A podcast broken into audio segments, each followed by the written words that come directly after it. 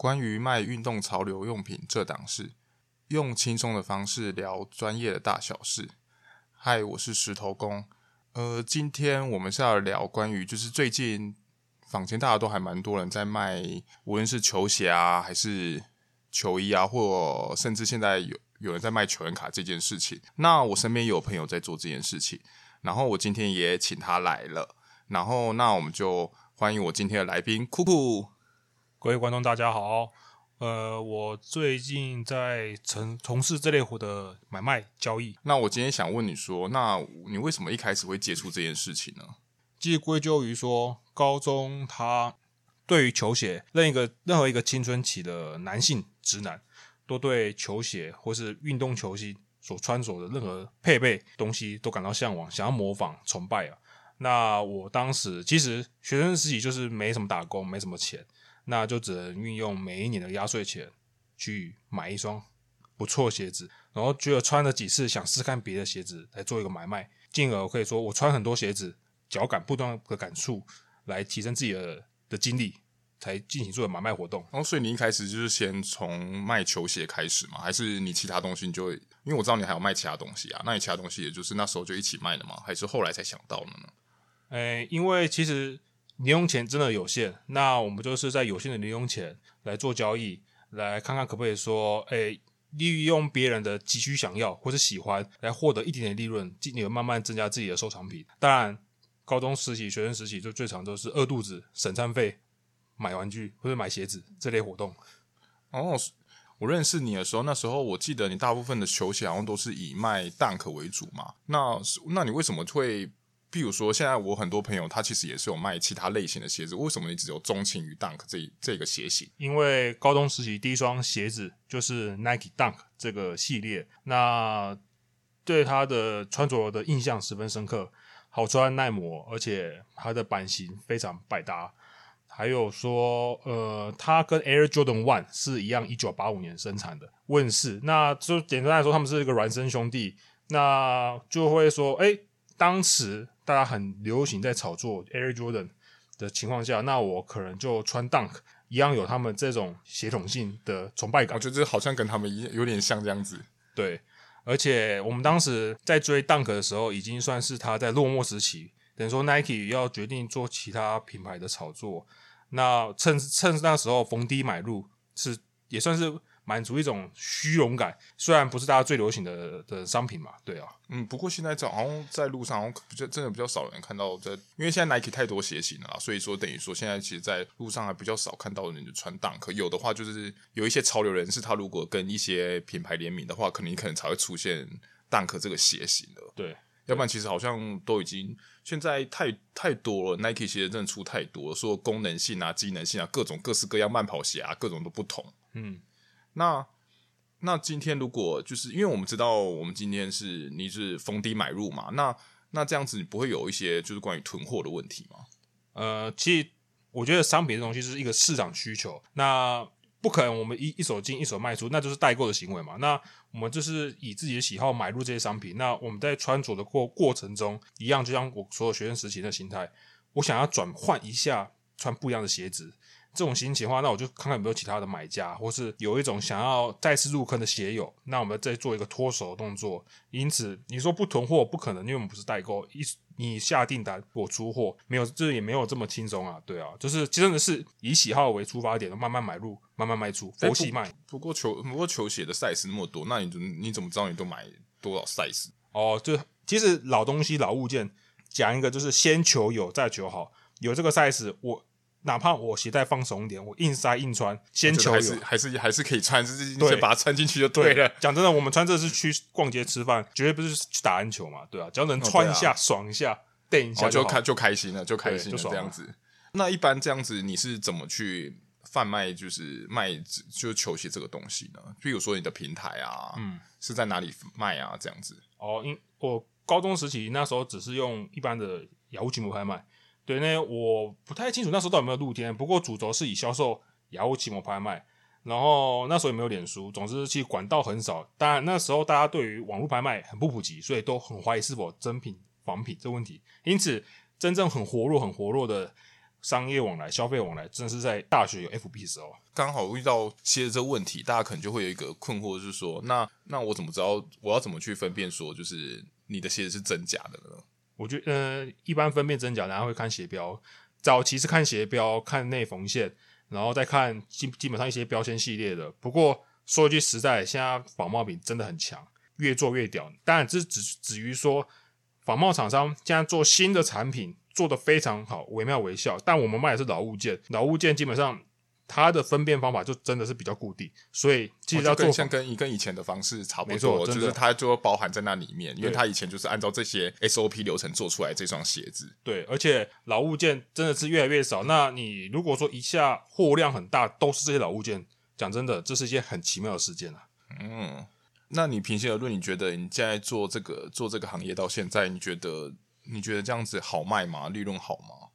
呃，其实回归于刚刚前面问题，就是一个市场需求。像这一阵子 Dunk 非常流行，不论出了学生、肯塔基一堆大学配色啊，或者是很多其实蛮经典的、很 OG 的配色。嗯、那为什么它价格可以变变这么好？因为很多年轻人想要一样盲目的追求这些东西。那嗯，可能就想流行嘛。简单来说，就是潮流跟流行。那这时候就是好卖嘛，因为大家发现，哎，新的这些复刻东西这么屌，那我也想买一些老东西，因为买老东西就代表说更买不到，那更屌。就是哦，就是有一种走复古风的概念啊，就是觉得说，哎，我买穿这样子很帅，然后出去的时候再让它吸睛，就觉得说，哎，我买一些以就是可能不是现在大家都会穿的物件，就会买一些，然后就是可能那时候很流行的潮流物件这样子。那，哎，你说你那时候连球衣都有在卖吗？呃，对哦，我、呃、那时候我开始踏入球衣这个，可是从 Nike 跟 Reebok 这两个品牌开始，那就是比较阿唐说的洞洞装啊，或是很硬的电绣啊那一类的球衣开始。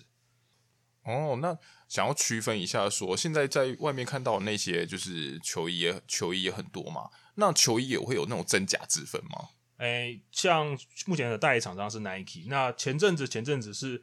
他们是说仿冒品的厂商可以做出 Nike 的防伪晶片。那其实说一句真的，玩球衣到现在，我不敢说我都玩跟 GU 的球员板穿的。那真的来说，现在的球衣第一个材质没有那么舒服，而且又是烫印的的字体，讲真的很像在穿细染那种衣服。对啊，大家打过细染都买一些什么烫印球衣啊，或者是队服之类的。哎，所以你自己收藏这个球衣，你自己会拿来穿吗？还是你就是把它，就是把它摆在那边，就挂在那边纪念用？呃，随着一个人的青春期迈向一个成熟男性的过程中，球衣以前就是说啊，去哪里穿球衣都很 OK。现在就是穿球衣，讲真的，第一个不好搭，搭起来很怪，那而且很引人侧目。讲说就是变成一种收藏纪念。当然，像去年去年大概一月多，科比过世的时候，我自己有些收集收藏科比全新球衣的。那我们就是当然很简单，把它做一个。做表框的动作，当做是家里摆饰品。其实这些东西都是厂商没法复刻，因为换的代理厂商、换的材质、换的做工都是独一无二的物件，就不一样，就不一样了。以前在诶，在我们还自由学的时候，然后那时候 AI 还盛行的时候，然后大家就会，大家就是这种一连串的 AI 东西，然后包含连那种手啊也有护手，然后那个，对啊，然后那个头带啊，然后什么东西都给你，样样都来啊。对，就是至少我可球可能打不好，可是我东西要先到，我东西全部都要都要有。这样才代表我很帅，对吧？我虽然球技不好，但我的心态必跟上我这些东西。对啊，这是一定要的。所以说，就是很多，就是我们都在球场上俗称的装备哥，装备哥，装备哥。对啊，我打不好没关系，但我真的他妈有钱。就像最早以前，Derrick Rose 还有 Stephen Curry 一样，球衣满街跑。哦，对啊，而且现在鞋子，哎，不过他们鞋子也真，好像也蛮好穿的啦。对啊，像其实讲真的，我们因为比较，你随着年纪的增长，我们真的没有在球场奔奔跑的时候，就是讲真的，穿球鞋，就像我刚前面说，Air Jordan，你要去打运动，真的是有点困难。但是穿一个舒服，那一些明星代言的球鞋也是很漂亮，出来运动、吃饭穿都很美。哦，对啊，就是走在路上其实都没什么太大问题，因为其实他们基本上走路都已经是没有问题的啦。对啊，你就不要穿去什么打球的话，可能就都还好这样子。对啊，哎，那你后来就是。为什么？就是因为现在比较更多就是在做球员卡嘛。那你从为什么你会有一个这个转变？就是从球鞋，然后渐渐的去做更多的球员卡这这一块。诶，我关于踏入球员卡这个圈子是，其实我在铃木一朗退休的时候给我一个很大的启发，因为我自己从小时候很喜欢铃木一朗，不论是他的生涯成绩到他辗转的球队，他留下的一些里程碑跟成绩真的是非常了不起。那我有朋友送给我两张。铃木一朗来台湾，那时候九二一来台湾义打来做一个募款活动，所在旁边得到场边签名，就是说，好比球员下他的饭店，我们去门口堵他，然后请他帮我们签名，这叫场边签名。那我朋友送给我这两张，也是因为这两张开启我这个球员卡的收藏方向。那关于这个圈子，其实水很深，那也非常多可以聊的。所以说，有球员卡。球员卡买来的时候，我也是可以再拿去给这些球星签名。如果我遇得到的话，对，所以那这样子相对它价值就会提升嘛。诶、其实场边签这种定义就是奇妙在于说，诶、如果我在签名的当下那一刹那，我有做一个合影的动作，那可以证明说，诶、欸，我真的是场边签。那我没有做一个合影的动作，这个场边签就变成我跟那个球星的单独回忆。那你如果可以让他去转卖，当然可以转卖，取决于说。当有人质疑说，这真的是他本人做的场边签吗？因为伪造签名这档事，其实真的是有些有才能的人可以做得出来的。你要有证据说证明说，其实这个就是确定就是他签的。那如果确定是的话，那就没有什么问题啊。如果就是怕说有一些疑虑，怕你是自己伪造他的签名，然后就这件你因为你一样会卖高嘛，然后就发现人家就觉得当然会去质疑这件事情。我觉得好像听起来也是蛮合理的啦。对，因为其实球员卡就是充其量就像一张扑克牌一样，它真的是。说有价钱吗？就是你自己心中定义的而算，就像任何的潮流商品一样。那签名这东西，就让这项简单的纸牌可以更多有升值的空间，这是它的存在意义。那这个存在意义如果被质疑了，那大家就会说，其实有一些大家会说啊，你这个是诈欺什么什么。这讲真的，你要怎么去举证说这不是他的场边签，这不是他的签名？这个是一个很多的疑义空间。所以说，嗯，场边签没有不好，可是更好可以买到就是。球员卡官方所出来的签名，这就是保证，这是一个保证书的概念。所以说他们就会有一个限量嘛？我是说，就是他们就是官方出的这些球员卡。对，诶、欸，凡是关于限量这个词，我们不论是放在球鞋、跟球衣、跟球员卡，我们都可以好好讲说，任何的东西都不是无限的，都叫限量。那反过来说，其实限量就是厂商作为一个商业手法。我好比说一张球员卡，一样的形状、一样的图案啊，一样的球球星签名，它像限量五十、限量三十，都是限量，可是都是一样的状态，那都是厂商的商业手法。那如果我今天我也想要去卖球员卡的话，那我要去怎么去购入这个东西？我要怎么卖，我才知道说，就是我有它的利润在？嗯，其实我们最常讲的利利润跟怎么卖。这都取决于市场需求，言归正传都是这个问题。那我们讲目前 NBA 最夯的卢卡当奇奇，他当初我才买他的球员卡的时候，我是在他新年新人年的时候，我买他的卡片的时候，就是在于不是高点，不是低点，就是觉得他是一个超级潜力的新星。那我买的时候，顶多当时买一千块、两一千五百块。那随着他在今去年跟今年的球赛季打得非常好的时候，他卡片水涨船高，那就是。大家需要他的卡片嘛？喜欢崇拜他了嘛？这就是一个崇拜的商机，对。哦，所以说其实也是看你入场的眼光啊，看你觉得，看你觉得，诶，哪一个哪一个球星可能是你觉得他以后蛮有潜力的，会成长的。像如果刚开始你就买到，在很早之前买到科比或拉布朗的，现在可能就不一样了，价价位一个就天价了吧？对啊，呃，讲个真的真心故事，科比过世那天晚上，我滑 IG 才知道他过世。那随后，其实那时候那几天。前我要跟一个买卖家讨论一件张科比卡片，那时候才三千块，我们讨论厮杀很久，最后我还没下标。过世的那天晚上，他就下架了。哦，对啊，你又跟我讲说这超干的，那时候如果买了就不一样了。对，虽然说也不是说我们要去消费科比，只是说这件事刚好是一个商机，就不小心就让你错过了。对，对于真正喜欢科比的人听到这张一定很不开心。但其实讲的是真的，真正的限量不止于说厂商写的数字限量多少，或是他贩售的限量多少。当如果人不幸过世了，这是真正的限量，真的是买一张少一张，烧一张少一张。那一般如果我们要去购入的话，我们除了跟，所以我们就只能跟玩家这样子，就譬如说有其他人买买的，其他人有买，然后我们就去跟他就是议价，然后买，然后购入吗？还是说他有其他的管道可以再购入？官方有办法可以购入吗？诶、欸，购入球员卡方式，像其实台湾有一些卖球员卡的专门店家，这些购物主要是他们去真正的批发。一整盒原封未拆，那我们慢慢去拆吧，一包一包拆，像小时候玩游戏王卡一样。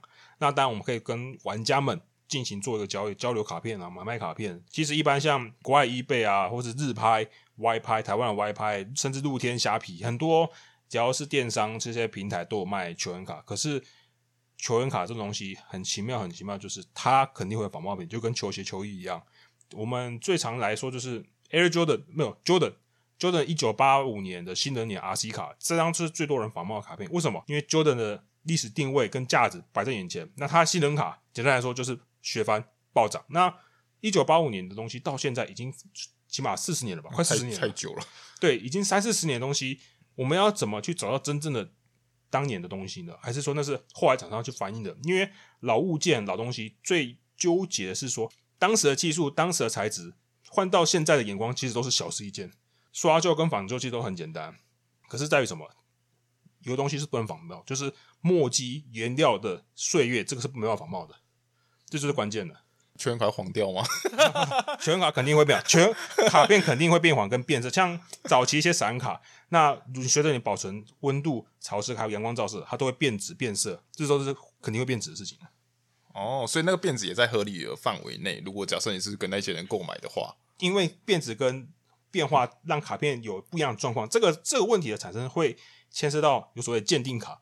我们有外国有一些鉴定机构，可以让这些卡片。保持在一个压克力的状态下，那这个状态就是说，有两家厂商，它可以做出一个压克力板，把卡片好好保存在里面，那仿佛时间停留在只是那个空间内，而不会受到其他变音啊之类的，那更可以保存延续下去。诶，所以你刚刚你刚刚有刚好提到就是关于鉴定这部分，所以台湾是有办法可以鉴定的吗？我们台湾只有一些嗯私人可以辅助送去美国鉴定，或这些店家帮你一起揪团一起一次送过去，那但就是像。送去我们常讲的送去出国念书，希望可以深造回来变成好身价。对，等于说你觉得也算是一个小投资，然后过去，然后希望回来之后它可以涨，可以涨它的身价这样子。对，因为毕其实球员卡它的升值空间在于一个很微妙、很微妙的存在点，第一就是它的价值是不是止于卡片，还止于卡片？这意思是说，哎。止于卡片，那状况有很多种，很多演绎，让它的价值可以因人而异。人绝对不会讨厌完美的东西，人不会喜欢有瑕疵的东西。所以一张卡片，我们可以做出很多名堂，好比送去鉴定，它有个金标，有个满分十分的。诶，我不工商哪哪两间厂商了，这大家一听就知道了。那它的状态十分跟金标，心中的定义就说啊，这张卡已经数量不多了，又可以这么好的状况，堪称完美，它的价格就不止于一张纸卡当时的价钱了。哦，这所以这个东西其实真的是研究起来，就像你说的那个水还是蛮深的，还是可以研究起来，还是蛮多蛮多东西的诶。对啊，其实球员卡这个东西，简单来说，可以简单来说，小从一般纸卡到限量卡到量卡，那甚至到是到很多说，随着他们厂商出的的卡片种类，我们可以去定义它的价值。但球员本身体质要好，不吃药，不搞事，好好打球到退休，对，这样他他的身价可以一直稳定下来。刚好遇到球员被查到禁用，那不就像 ERA 这样子，不就整个身价不就暴跌吗？对啊，比方说像大都会的 Robinson Cano，他一直都是很厉害的二垒手，有有很好的守备能力，有很好的打击能力。可是的，可是就被查了两次禁药。讲真的，他的身价都很糟糕的。那喜欢他的球迷真的是每一场，就我就每一场我喜欢他。可是如果对一些投资客，像我这类的角色来说，就说干干吃药哦。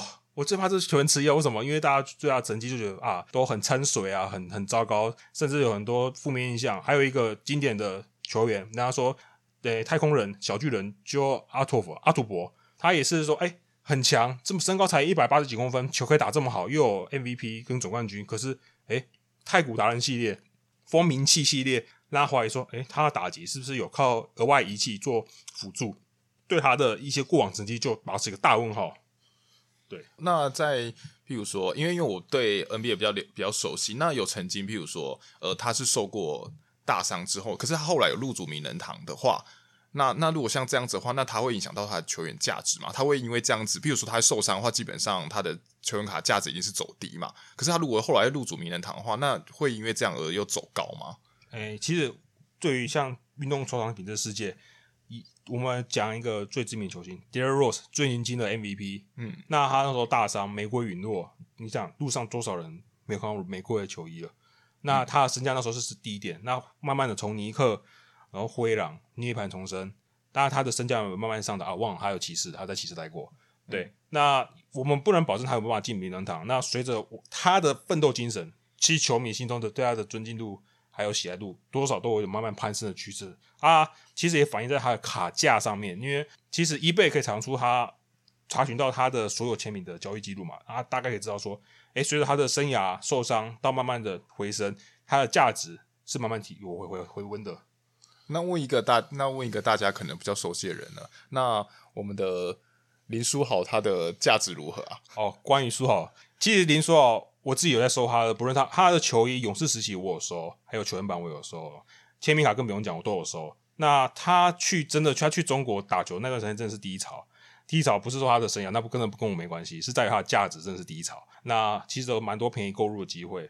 那有鉴于说他今年有可能可以重返勇士或重返 NBA，价值真的不一样，起码涨了两倍，已经有两倍的增幅。哦，所以说现在已经有增幅了，就是因为光光那个消息出来就已经有增幅，就算他还没确定。对，然后这这时候你看，讲到林书豪，就要调一个，讲到一个亚洲的伟大人物姚明。姚明他的生涯只有打七八季吧，可是他有在。NBA 的时间都有进明星赛，他也是一个开入主名人堂。他目前的球员卡卡价随便一张就是一万二几条了。哦，历史定位是不可磨灭的。所以说，哦，所以说他还是看到他最后的他最后的定位在哪里，就会影响到他的价钱。应该说比较，我觉得我觉得球员卡蛮蛮蛮跟得上，就是呃，应该说时事吧。就是说你这你这个球员这一季的状况如何，他就会跟着跑。对，那这样子，如果我去投资，比如说已经是。入主名人堂的人的话，那他以后他也就退休，他也不打篮球，那他的价格还会除了在死亡那一刻的话，嗯、那他还会有所有所增加或减少吗？诶、欸，名人堂这个东西是一个球员的至高荣誉，那对于卡价会有影响。可是然而然而，不同年代的名人堂球员，其实讲真的，以我们现在年纪，对于一些像诶、欸、马刺传奇球星冰冷，或是嗯塞尔提克酋长这些传奇球星、五十大巨星传名人堂，对我来说，我我们都是很简单一句，关我屁事，他是谁？不是他很强，就这样子。可是我没有连接那种情感记忆，甚至说感共鸣不到他的丰功伟业。对，其实说我们这些收藏者，或是卖给下一位的收藏者，都有一种这位球星对我们的情感连接跟记忆连接，这是很重要的因素。然后，所以其实说，其实那个也东西会也有可能会随着大家渐渐遗忘这个人，然后而渐渐这个价钱可能会渐渐掉，因为大家可能。就更不愿意花钱去购买这一个人啊。对，因为讲真的，人才辈出，人才辈出。然后像刚刚讲到书豪跟姚明，他们为什么卡价可以蛮高，或是屹立不摇？因为他们有黄皮肤。我们继续讲真的，肤色主义嘛。还有我们是亚洲人，啊、然后中国市场也很大，亚洲市场很大，对于一种情感连接很深。那很深的情况下，就是有需要就有商机啊。嗯，那最后我们聊，就是稍微再聊一下说，说就是如果你今天对于想要踏入，无论是卖球鞋还是卖球衣或球员卡这些人呢，你有什么其他的想法或建议吗？嗯，其实卖球鞋、卖球衣、卖球员卡，这都是很正常的一种副业经营心态。但我觉得自己要把这类行为当做一个品牌经营。你可以创一个粉专，你可以创一个拍卖账号，好好去经营这些东西。可是经营不是很单纯，我买入卖出，买入卖出。你可以跟多是多认识这些领域的朋友，那不单单真的只是为了我每个月 Nike 或是 Adidas 或是名牌潮流去排队抽签。这个你要说是经营吗？我只是我我可我以我的角度是认为说这只是单方面的消费行为，我单方面的卖出这一次这一次这一次而已，而不是说我长久的。诶，呃，客人需要什么？鞋友需要什么？卡友、球友需要什么？我可以做的服务，把自己当做一个品牌经营。那我可以提供一个，不论是友情上啊，大家一起交流，或者是你需要什么，我帮你找大家，或者我需要什么，你帮我拿，一种真正的联系网、交流网，把自己当做一个品牌。然后就变成说，你也是联系一个人脉。就大家如果都喜欢做这件事情的话，那你就跟跟大家一群人，就是大家都喜欢做这件事情，那你就跟他跟他们一起交流，一起玩这样子。对，其实入主什么时候入主，什么时候。做什么领域都很 OK，这个讲一个真的，每一个领域水都很深，那每一个领域都有一个很多的前辈，当然也有很多不好的前辈，或者一些很糟糕的一些买卖行为、买卖纠纷，所以就说多多去深耕，不要做一个单方面很浅层的活动，这样其实很没办法做一个建设性的建构。诶，所以说你是怎么去研究这些东西的？你是去哪里研究，或是你怎么去研究？还是说你有人，你是有问人吗？还是呃？以我自己的经验，像我在接触 Dunk 的时候，我当时是在社团、脸书社团，像 Nike Dunk SB 的社团啊，还有一些鞋聚，我们都会一些做一些聚会。那我们就是面对面啊，或是用 FaceTime 聊天这样子来交流，做一个球鞋动作。因为一样，每个领域水很深，自己的知识也许在网络上爬文，有些误会的一些资讯，可以透过一些前辈的经验相传，大家会教学相长嘛。我可以让我的兴趣跟我一些知识更加完善、更加紧密。对，就是透过就是询问这些前辈们去找，跟他们确认说你得到的资讯到底是是真的是假的这样子。对，就是自己的喜好不可以当做买卖，可以当做一个学习。还有说，就是像嗯，我额外讲像球员卡这个领域，嗯，卡片真的水也很深，都很深。那我要怎么做一个买卖？我可以在一个兼具喜欢又不会说嗯，我想要转换兴趣的时候，发现这些东西。被套牢了，我们很怕，就是这些收藏品当中，我们即使在每个时期想法都会不一样的时候，想要让它出清换买新的东西的时候，最怕是被套牢。这些东西就是讲一个，就像垃圾一样，这是一个不太好的状况，因为不是每个人钱都无限，大家都是工薪族或是上班族，那钱真的有限的情况下，希望就是在它有效的利润，好好做一个，不论是收藏或是出售，一个好好的循环。那如果你现在被套牢的那个那些怎么办啊？哦，关于我自己目前被套牢的球鞋，我很简单，因为球鞋我自己有在穿，我慢慢穿没关系。可是卡片被套牢的部分，就我自己会常做的商业策略就是，我拿一张很好的卡片，然后穿槽付费一些小包裹、小卡片，就像一些球卡，哦，就是附附赠的价值给别，就是一起给别人，然后也当做就是。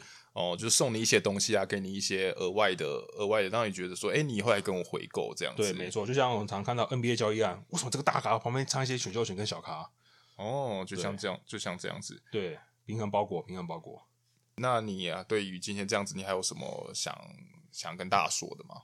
哦，呃，这这时候一定要做一个工商活动哦。我的脸书，哎、欸，我的脸书粉丝专业在以球鞋来说是 Cool Shoes。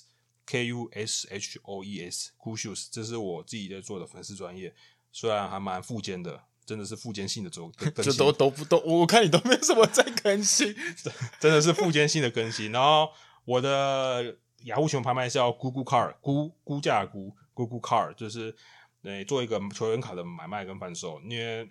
我自己在收球员，蛮多真的是以新人年为主，像比较听到的 Stephen Curry 啊、Derrick Rose 啊，或是 Nowitzki 很大咖的新人为主。但 LeBron 那种真的没办法，因为好像一张卡都五可能五十万美金那种。哦，他那个已经跟人家不一样了。他最近打又打成成就，那个就是他的那些世界已经跟大家不太一样了。对啊，真的。其实讲真的，有些东西你太晚入坑就望尘莫及嘛。我们在讲科比嘛，科比虽然已经过世一年了，他的签名卡目前保底拿去拍卖，随便一张在台湾。三万起跳，觉得保底三万起跳啊！真真的，他对大家就是大家真的都对他太有爱了。啊、真的，每个打篮球的路程中，基本上都有科比的影子。每个人都想，每个人都想要像科比一样后仰跳投，多帅啊！对啊，每个都觉得看呃，黑曼巴精神啊，对啊，其实他不屈不挠的精神，其实很感染我们这样那个呃，很感染我们这个世代的人、啊。八十年次啊，七十年次这类时代啊，而且他也是。他真的是很早就打 NBA，从一九九六年就开始打 NBA。一九九六年，讲真的，那时候我才两才四岁而已。对啊，他真的非常厉害的人物啊，可惜真的是好人不长命啊，而且他真的没办法。嗯，好了，那我们今天就到就差不多到这里了。那如果有什么问题的话，其实也可以看你是要在我下面留言呢，还是直接到酷酷的下面酷酷的那些粉钻下面去留言问他都可以。然后，那我们今天就到这边啦，拜拜。谢谢石头，谢谢。